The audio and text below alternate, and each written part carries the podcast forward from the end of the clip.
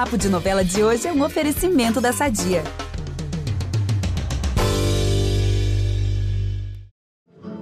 Estão ouvindo?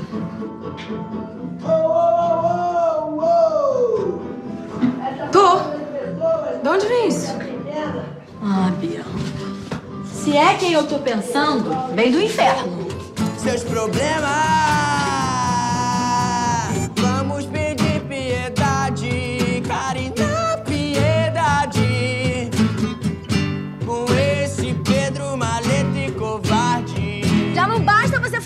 Mal de mim, você tem que vir na minha porta e me provocar. Poxa, Kali, tá se esforçando, vai. Eu achei bonitinho. Por que você não dá uma chance? Tá vendo, Karina? Até a sua irmã tá do meu lado. Ó, eu sei que eu vacilei e tenho que pagar por todos os meus pecados, mas tá saindo caro demais, né? Ah, deixa de ser frouxo, te bati uma vez. Ah, você quer dizer várias, né? Ó, não adianta bufar não, tá? Que eu não vou sair daqui enquanto você não me der atenção, tá? Ó. Vamos pedir piedade, Karina, piedade. Essa é só uma das várias trapalhadas do Pedro para conquistar a Karina em Malhação Sonhos. Ao longo de 280 capítulos, o casal Perina fez muita gente rir e acabou colecionando aí uma legião de fãs, eu inclusive, tá? Eu também, amigo, eu também super chipava esse casal. E não à toa eles estão fazendo aí muito sucesso de novo na reapresentação dessa temporada. E o mais bacana que eu vejo assim é que esse trabalho marcou, né, a estreia tanto do Rafael Witt quanto da Isabela Santoni. Ou seja, eles já estrearam na televisão com o pé direito. E ó, é justamente por causa dessa aclamação toda que a gente abre espaço aqui no nosso podcast para falar um pouco mais dessa temporada de Malhação e também para bater um papo com a Isabela Santoni. Eu sou o Eduardo Wolff e eu apresento esse programa ao lado do Vitor Gilade e da Carol Pamplona e a gente volta logo depois da vinheta. Você não é uma assassina como eu. Eu engravidei pra te salvar. Me poupe me economize. Eu vim por cumprir minha jura. Mistério. É dieta. Eu vou mostrar a você o que acontece com quem ousa desafiar Odette Reutemann. Ela é a famosa esquentadinha, lutadora, cheia de atitude, resolve tudo no mano a mano. Ele, o músico atrapalhado, canta mal, flerta pior ainda e só se mete em confusão. Quais eram as chances desse casal dar certo, gente? Eu, sinceramente, achava que era nenhuma. Amiga, mas não dizem que o, o, os opostos se atraem? Acho que no caso deles ali é isso, né? O Pedro e a Karina são a definição dessa frase. E apesar deles serem, assim, mega divertidos, eu sempre curti muito alguns debates que eles trazem por trás aí dessa comédia.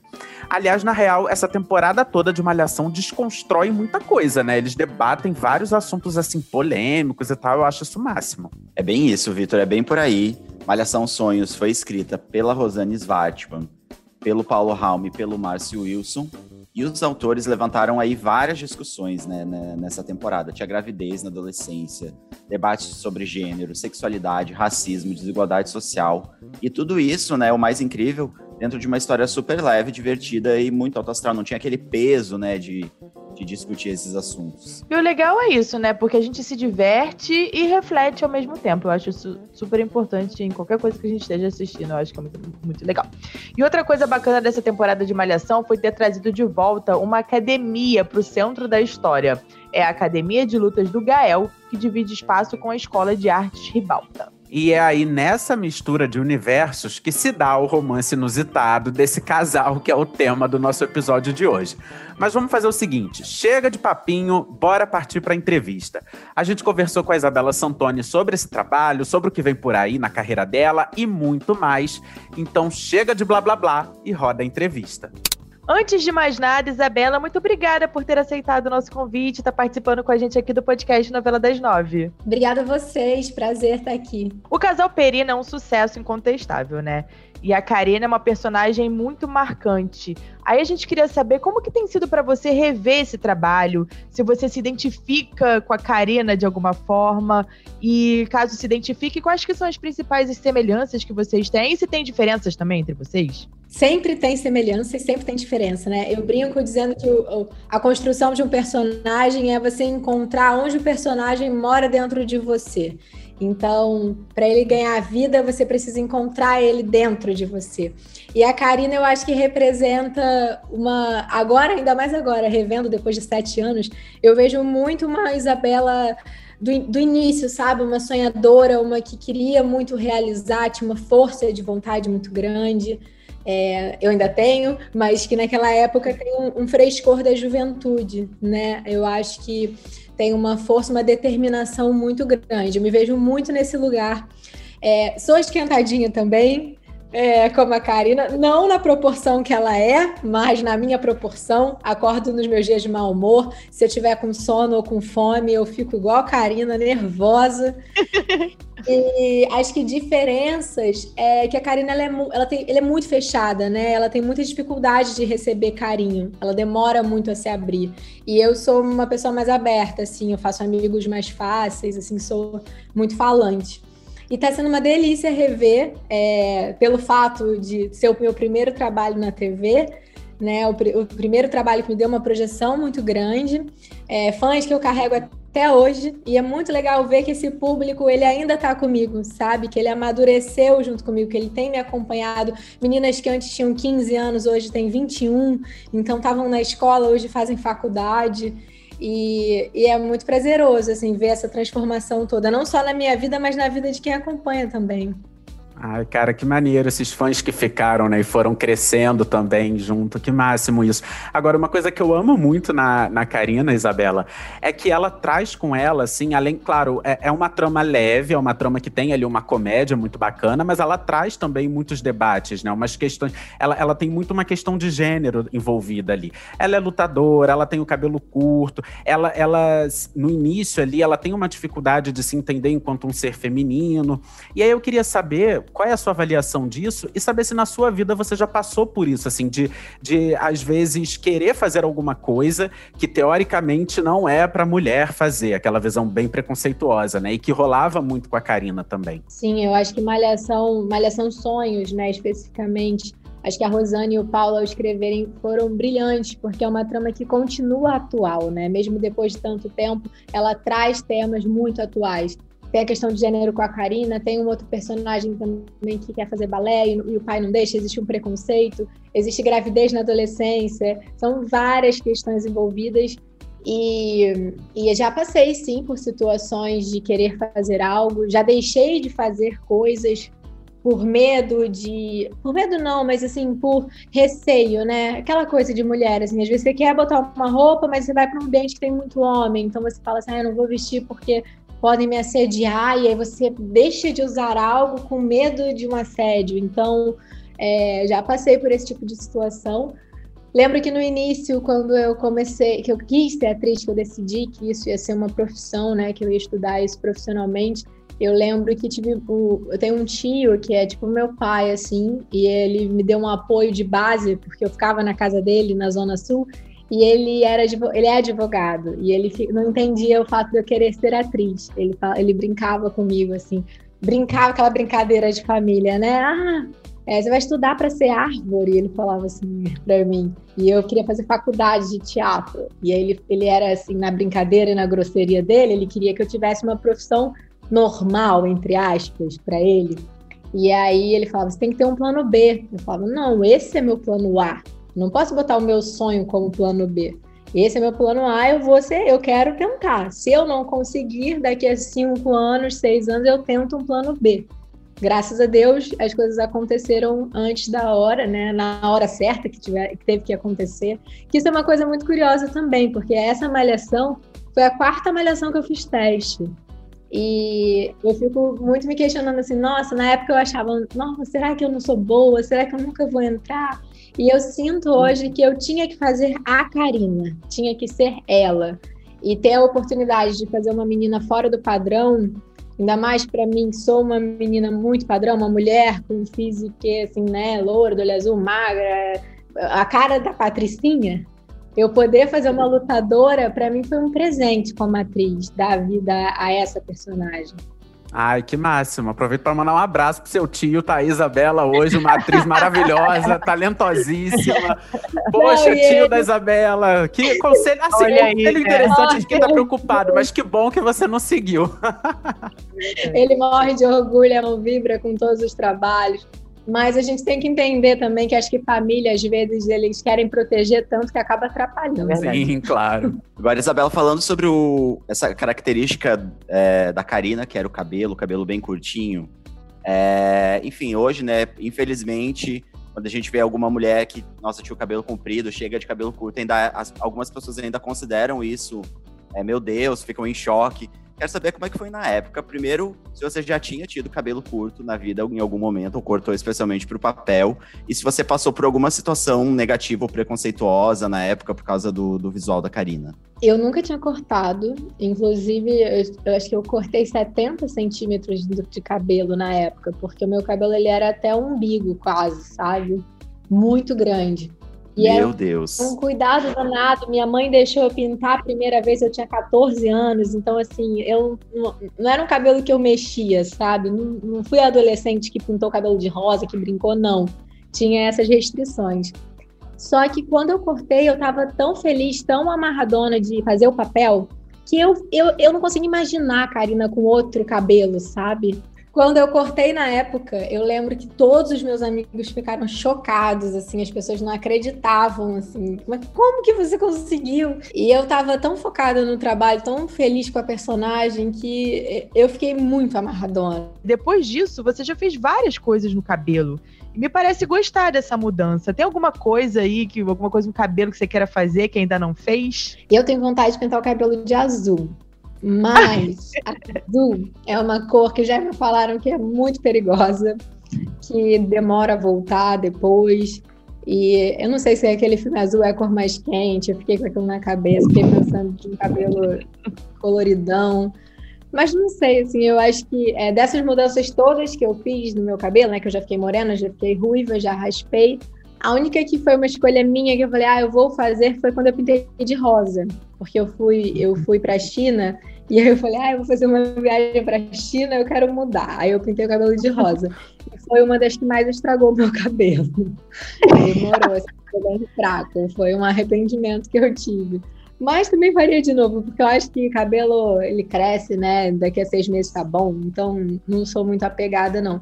E é um processo que me ajuda na construção da personagem, assim.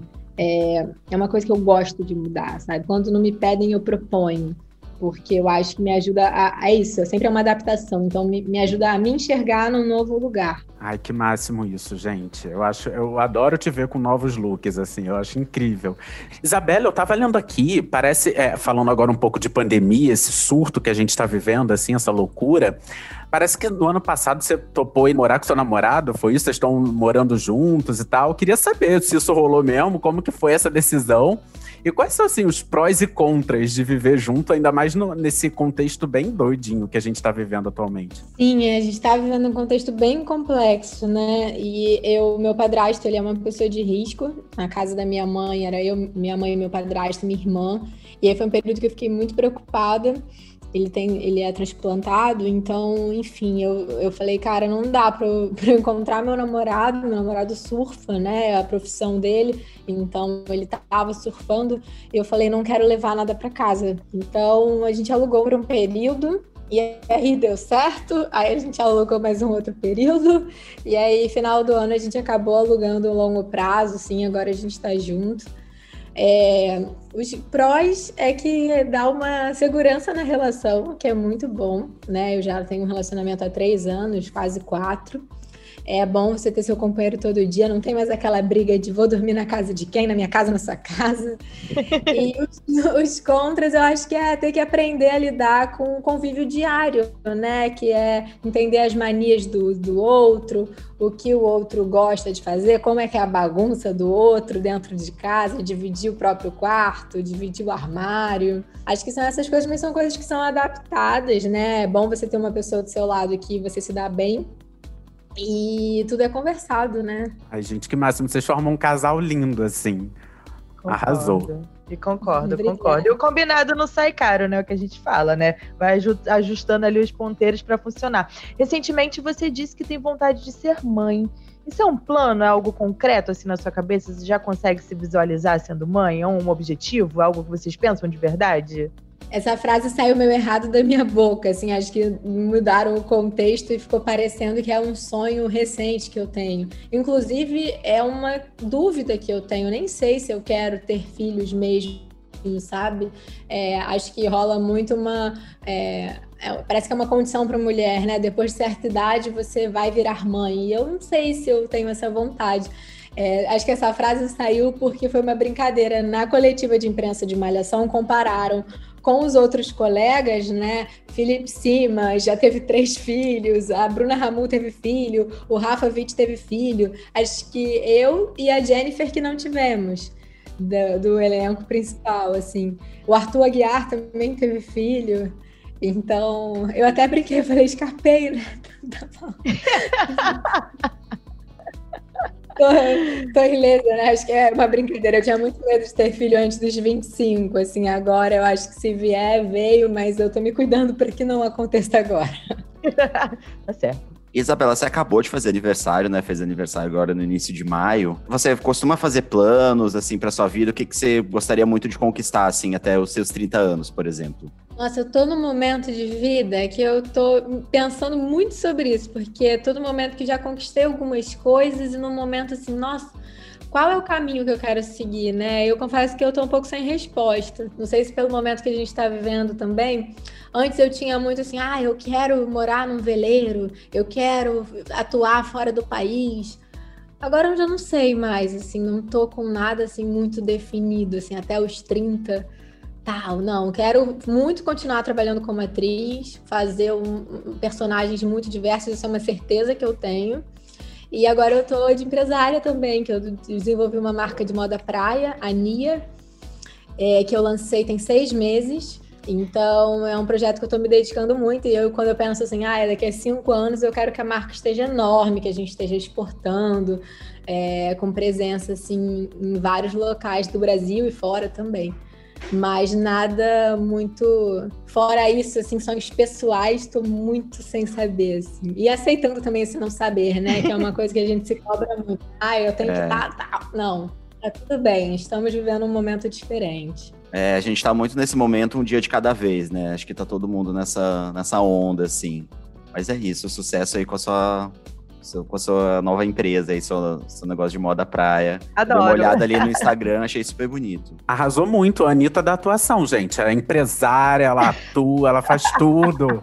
Arrasou. Agora, Bela, uma pergunta, uma pergunta assim de curioso. Eu sou muito fã de escola de samba e eu vi que você é de Nilópolis. Eu queria saber se você tem alguma relação com a Beija-Flor, porque assim, eu conheço uma galera de Nilópolis que é assim, dá o sangue mesmo né? e ama aquilo de maco. É, pois é, você tem alguma relação assim? Eu tenho vários amigos de dentro da escola, né? E é uma escola que eu já fui a vários ensaios quando eu era criança, assim, jovem, não lembrava, assim, tinha uma memória de escola de samba, mas nem associava, assim, era aquela, aquela, aqueles brilhos, aquela coisa, mas é, comecei a ter uma relação. A relação que eu lembro de eu começar com a escola é de, de eu ter, acho que 13 ou 14 anos, assim, que aí eu já estava na adolescência, eu lembro. Lembro de pequena, uma memória vaga, e lembro agora, agora é ótimo, né? Já tem mais de 10 anos, de adolescente pra cá. De ir com amigos, de quando minha mãe não ia, eu ia com amigos de amigos. Eu nasci em Nilópolis, mas eu fui criada em Nova Iguaçu. Tem muita gente que fala como se eu fosse criada em Nilópolis. É muito pertinho. Passei minha adolescência saindo em Nilópolis, tinha uma matinê lá que eu adorava, que eu ia sempre. E a escola, eu passei a sair na escola de samba, tem, acho que eu saí três anos. Tem- é, foi, não lembro qual foi o primeiro ano, mas o ano que eu saí, o primeiro ano que eu saí, a Beija-Flor foi campeã. Foi a maior emoção, assim, que eu sempre lembro de passar o carnaval torcendo, daquele, ter aquele momento da família toda parar e ficar torcendo para a Beija-Flor ganhar. Até, assim, aquele momento que você fica. É uma tensão, né? E a família fica um zoando o outro. E a Beija-Flor já ganhou muito. Então, eu lembro dessa memória da Beija-Flor ganhar. E aí, o ano que eu fui, estreiei, Beija-Flor ganhou. foi o maior presente. Ai, gente, que máximo. Eu, eu, me amarro, assim, nisso, escola de samba, e essa ligação, né, com, com a cidade, com o bairro. Enfim, acho o máximo. E pretende desfilar mais vezes? Pretendo, com certeza. A Beija-Flor já me fez viver algumas experiências, assim, eu já saí... O primeiro ano eu saí no último carro, na parte mais alta do carro. Ano, ano passado, não, ano retrasado, né, eu saí no carro e no chão, subi e descia Agora, eu sempre saio é, com uma fantasia mais artística e coreografada. É, ainda não saí de, no chão de destaque, é uma coisa que eu não estou preparada para isso, não. Acho que falta alguns anos de, de aula de samba no pé para conseguir. Acho que talvez depois dos 30, assim, com 30, talvez eu vá. Mas por enquanto não me vejo, não, porque é uma dedicação muito grande, né? Você fazer parte de uma escola de samba é, quando eu me comprometo com a Beija-Flor, não é chegar no dia aí. Ainda mais a Beija-Flor, que é uma escola que é muito ligada com a raiz, com a sua origem. Você tem que ir nos ensaios, você tem que estar presente, é, você tem que ir no barracão ensaiar. Então, é um compromisso que você assume, né? E eu amo carnaval também. Eu vou todo ano para Bahia. Então, meu carnaval virou uma loucura, porque eu vou para Bahia, curto Salvador, volto para o Rio não sei como é que a saúde aguenta. Assim, o final do carnaval já tô sem voz, já tô péssima. Mas morrendo de saudade. É, é, é. De carnaval a gente sempre tem disposição. É, o preparo físico em dia. Voltando a falar do selado atriz, a sua última novela foi Orgulho e Paixão, né, de 2018. E desde então você tem se dedicado mais ao cinema e também às séries. Você sente vontade de fazer mais novela? Você gostaria de fazer mais novelas? Sinto, claro que eu sinto. Acho que a novela ela tem um, é um exercício diário ali, intenso da profissão, né? Acho que, não sei se o público tem ideia da diferença que é um set de cinema para um set de televisão, mas só para ter uma ideia, num set de televisão você, você grava em média até 30 cenas por dia. Em cinema você grava 5, 6, assim, é completamente diferente. É, na TV você repete uma vez, né? Tem aquela coisa do agora. No, no cinema você grava, repete 15 vezes, 20 vezes e faz plano aberto e troca lente. Que tem seu encanto, eu amo. Acho que, acho que o cinema ele me encanta muito pelo fato de ser eterno e ter um cuidado muito grande do que está sendo feito a cada segundo de ser uma obra fechada também, que para o ator é muito bom você se preparar para uma obra fechada, que você sabe onde vai terminar. Embora também a novela tenha esse encantamento de o que, que será que vem, você fica esperando para onde seu personagem vai. E essa construção se dá muito com o público, né? Como o público está reagindo ao personagem, que também tem essa, essa expectativa, assim. Malhação falam que é uma escola porque é uma preparação mesmo, assim. Acho que nem na novela das nove eu trabalhei como eu trabalhei em Malhação. É intenso, porque o núcleo é menor, né? São menos personagens, então você tá em todos os cenários, né? Isso é uma coisa também da televisão que grava-se por cenários. E como Malhação, o elenco é pequeno, você tá em todos os lugares, então você grava todo o dia, o dia inteiro foi, é, foi intenso. Assim, eu lembro que fazendo a Karina, às vezes eu via e falava, caramba, amanhã eu tenho 24 cenas, como é que eu vou decorar 24 cenas? Eu não vou dar conta. Sempre achava que eu não ia dar conta. Eu falava, amanhã eu não vou aguentar, não vou conseguir. E, e, dava. Vocês têm bastante memória, viu? Porque, nossa senhora, eu para conseguir decorar uma frase, para fazer uma passagem, era luta. Quando eu trabalhava com TV, enfim, é muita memória. Você tá prestes a estrear um filme, né? O Missão Cupido. É, tá animada? Vou estrear dois trabalhos em breve. É, uma é uma série pro streaming, que é o Dom, que estreia dia 4 de junho, e vou estrear um filme chamado Missão Cupido, que estreia no dia 10 de junho nos cinemas. Personagens completamente diferentes. Um eu gravei em 2019, o outro eu gravei em 2017. Cinema tem dessas coisas também, demora a sair a beça. Mas o importante é que tá no ar, né? Que eu já fiz filme também que não saiu. É, nesse Missão Cupido, acho que você tem até uma cena de beijo com a Agatha Moreira, né? Como é que tá a expectativa para esse filme especificamente? Cara, Missão Cupido é muito legal, assim, é uma comédia romântica que bem pop, mistura uma linguagem surrealista, porque os personagens viram histórias em quadrinhos. É muito legal, isso é bem diferente de tudo. É, conta a história do anjo da guarda, de um anjo da guarda, que é interpretado pelo Lucas Salles ele é bem atrapalhado, bem hilário, e ele acaba não acreditando muito nas palavras dos anjos, né? Nas, no poder das palavras dos anjos. E ele joga uma praga na minha personagem, que é a Rita, quando ela é bebezinha. E aí ela acaba passando por várias situações na vida dela, é, por causa dessa profecia que ele fez. E aí Deus Todo-Poderoso, que é interpretado pelo Rafael Infante, que é muito engraçado, é, chama o anjo e é para resolver esse problema que ele causou para a vida da Rita. O anjo chama Miguel. E aí Miguel tem que vir à Terra e passa por todo o dilema de ser um anjo na Terra com sentimentos humanos, enfim, vai o desenrolar da história. Tem que assistir dia 10 de junho nos cinemas, mas tá bem legal, é bem divertido. Acho que é um filme para toda a família, assim, não tem faixa etária não. Isabela, você já falou, né, quando eu te perguntei sobre os planos, você falou que tá meio enfim, nesse momento que a gente tá muito como é, reflexo desse momento que a gente está vivendo, mas você falou que quer continuar trabalhando como atriz, sim. Então, por isso, eu quero, quero saber de você, qual que é o seu papel dos sonhos, assim, que tipo de personagem você gostaria muito de, de interpretar? Acho muito difícil responder essa pergunta, porque eu não tenho uma idealização, assim, de um personagem dos sonhos. Eu gosto muito de personagem quando o personagem não é uma coisa só. Por exemplo, a Karina, ela, ao mesmo tempo que ela é durona, ela é muito doce. Então, um personagem que ele carrega que é humano, né? Que, te, que nós, seres humanos, somos assim, a gente tem os dois lados. Então, um personagem que ele tenha variedade, assim, na, na história dele.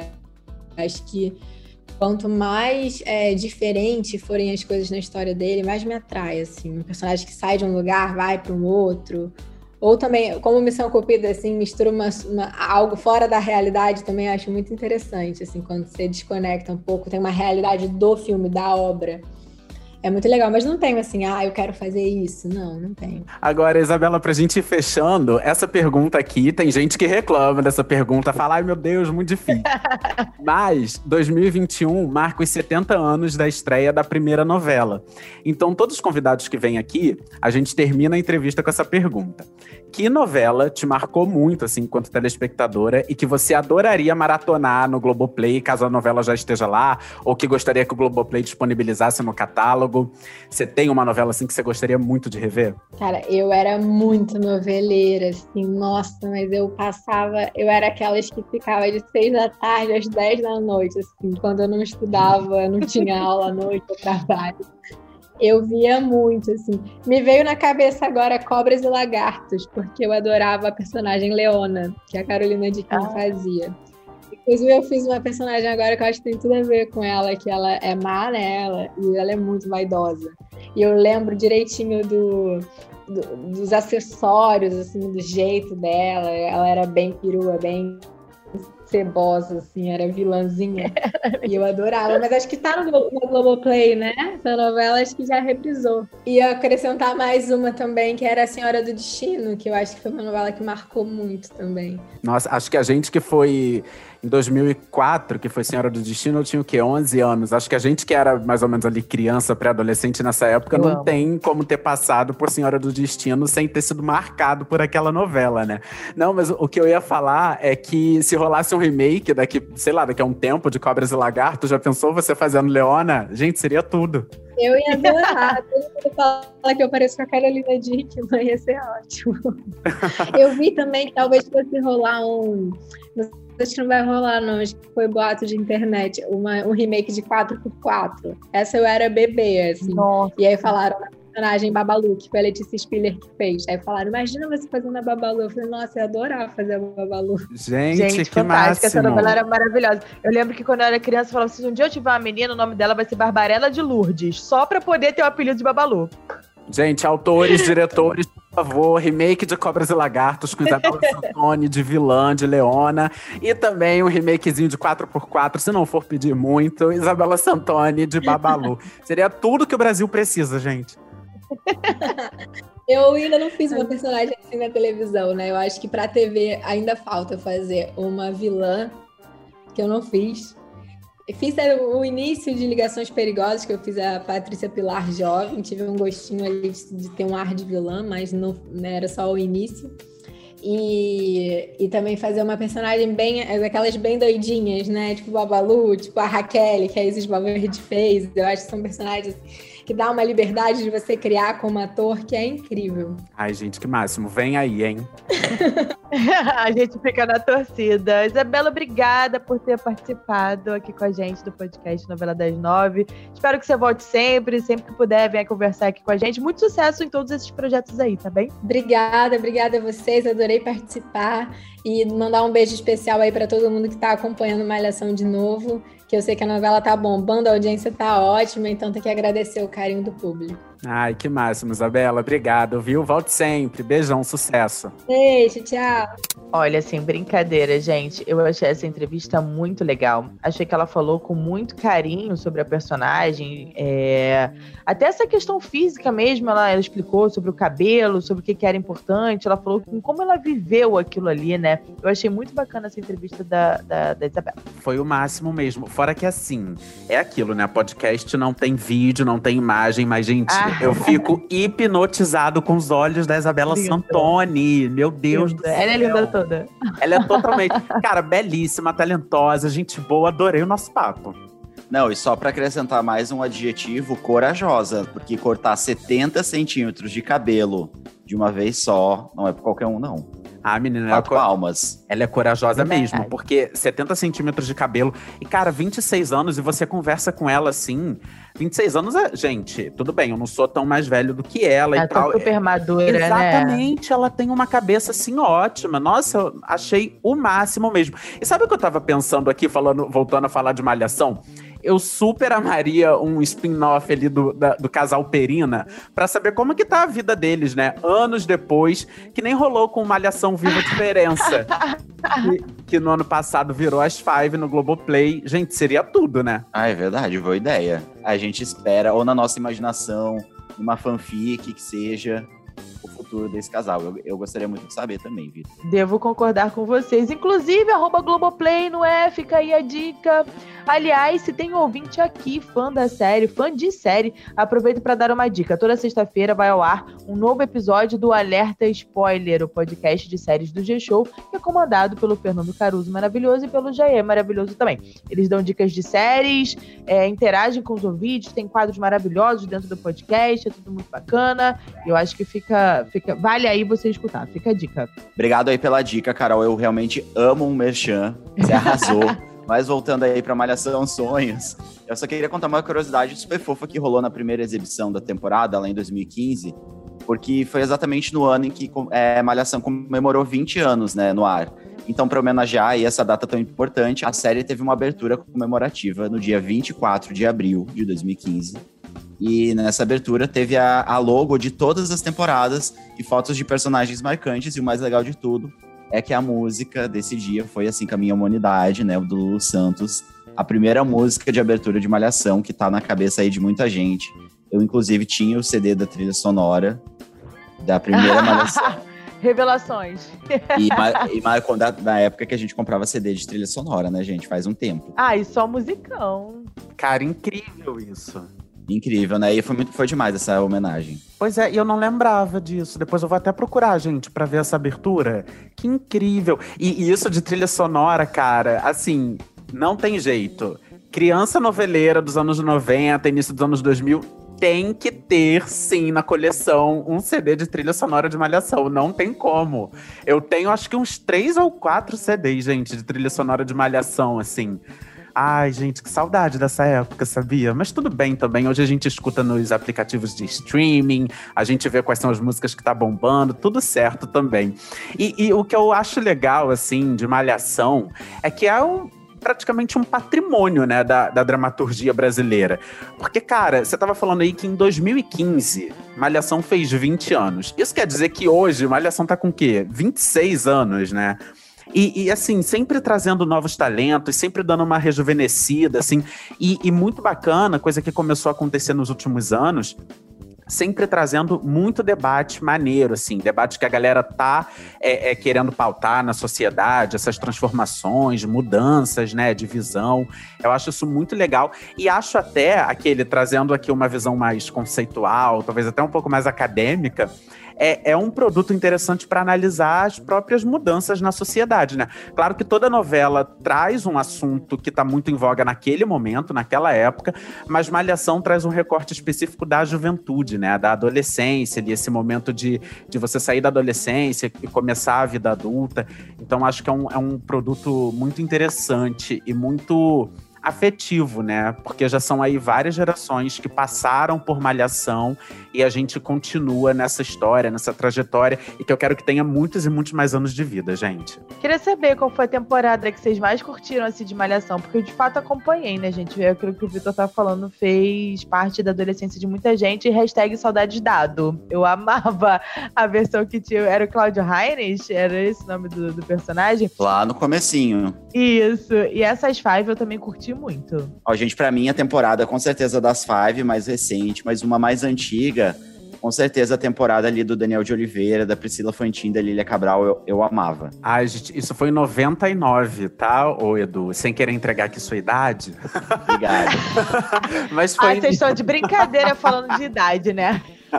Foi em 1999. Olha, eu gosto muito das Five. Muito, muito, muito de Malhação Viva Diferença. Eu curti muito acompanhar Malhação Sonhos. Para mim, na época, foi uma grande surpresa. Mas, assim, que tem aquele gostinho ainda de infância. Eu lembro muito do Cabeção, um personagem icônico, Ai, né? Cabeção!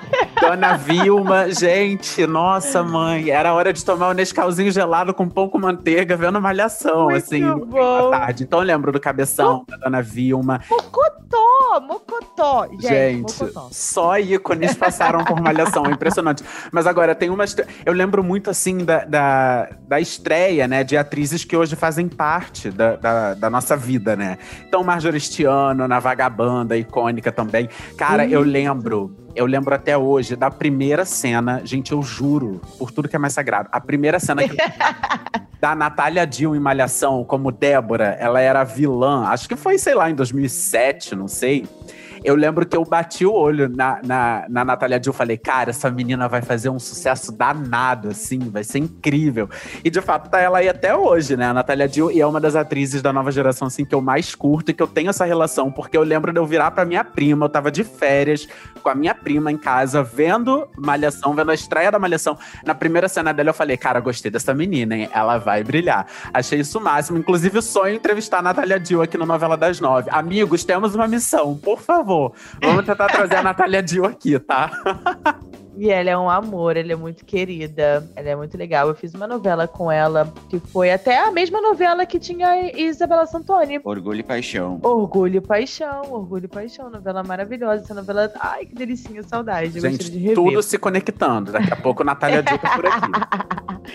É verdade. Então é isso, galera. Nossa, a gente desabafou aqui, hein? Só relembrando coisas de antigamente. O Novela das Nove fica por aqui. Para ouvir os nossos programas, você pode usar o Globoplay ou então entrar no G-Show. Nos aplicativos de streaming é só procurar por Novela das Nove. Além disso, dependendo aí da plataforma que você usa, não deixa de seguir o podcast no Spotify ou na Amazon, de assinar no Apple Podcasts, de se inscrever no Google Podcasts ou no Castbox e de favoritar no Deezer. Assim você recebe uma notificação sempre que um novo episódio estiver disponível. Eu sou Vitor Gilardi, apresento esse programa ao lado do Eduardo Wolff, da Carol Pamplona. Nós também produzimos e assinamos o conteúdo desse podcast. A edição, você sabe, é do Thiago Jacobs. Então é isso, galera. Até a próxima. Beijos e assistam Malhação. Beijo. Beijos.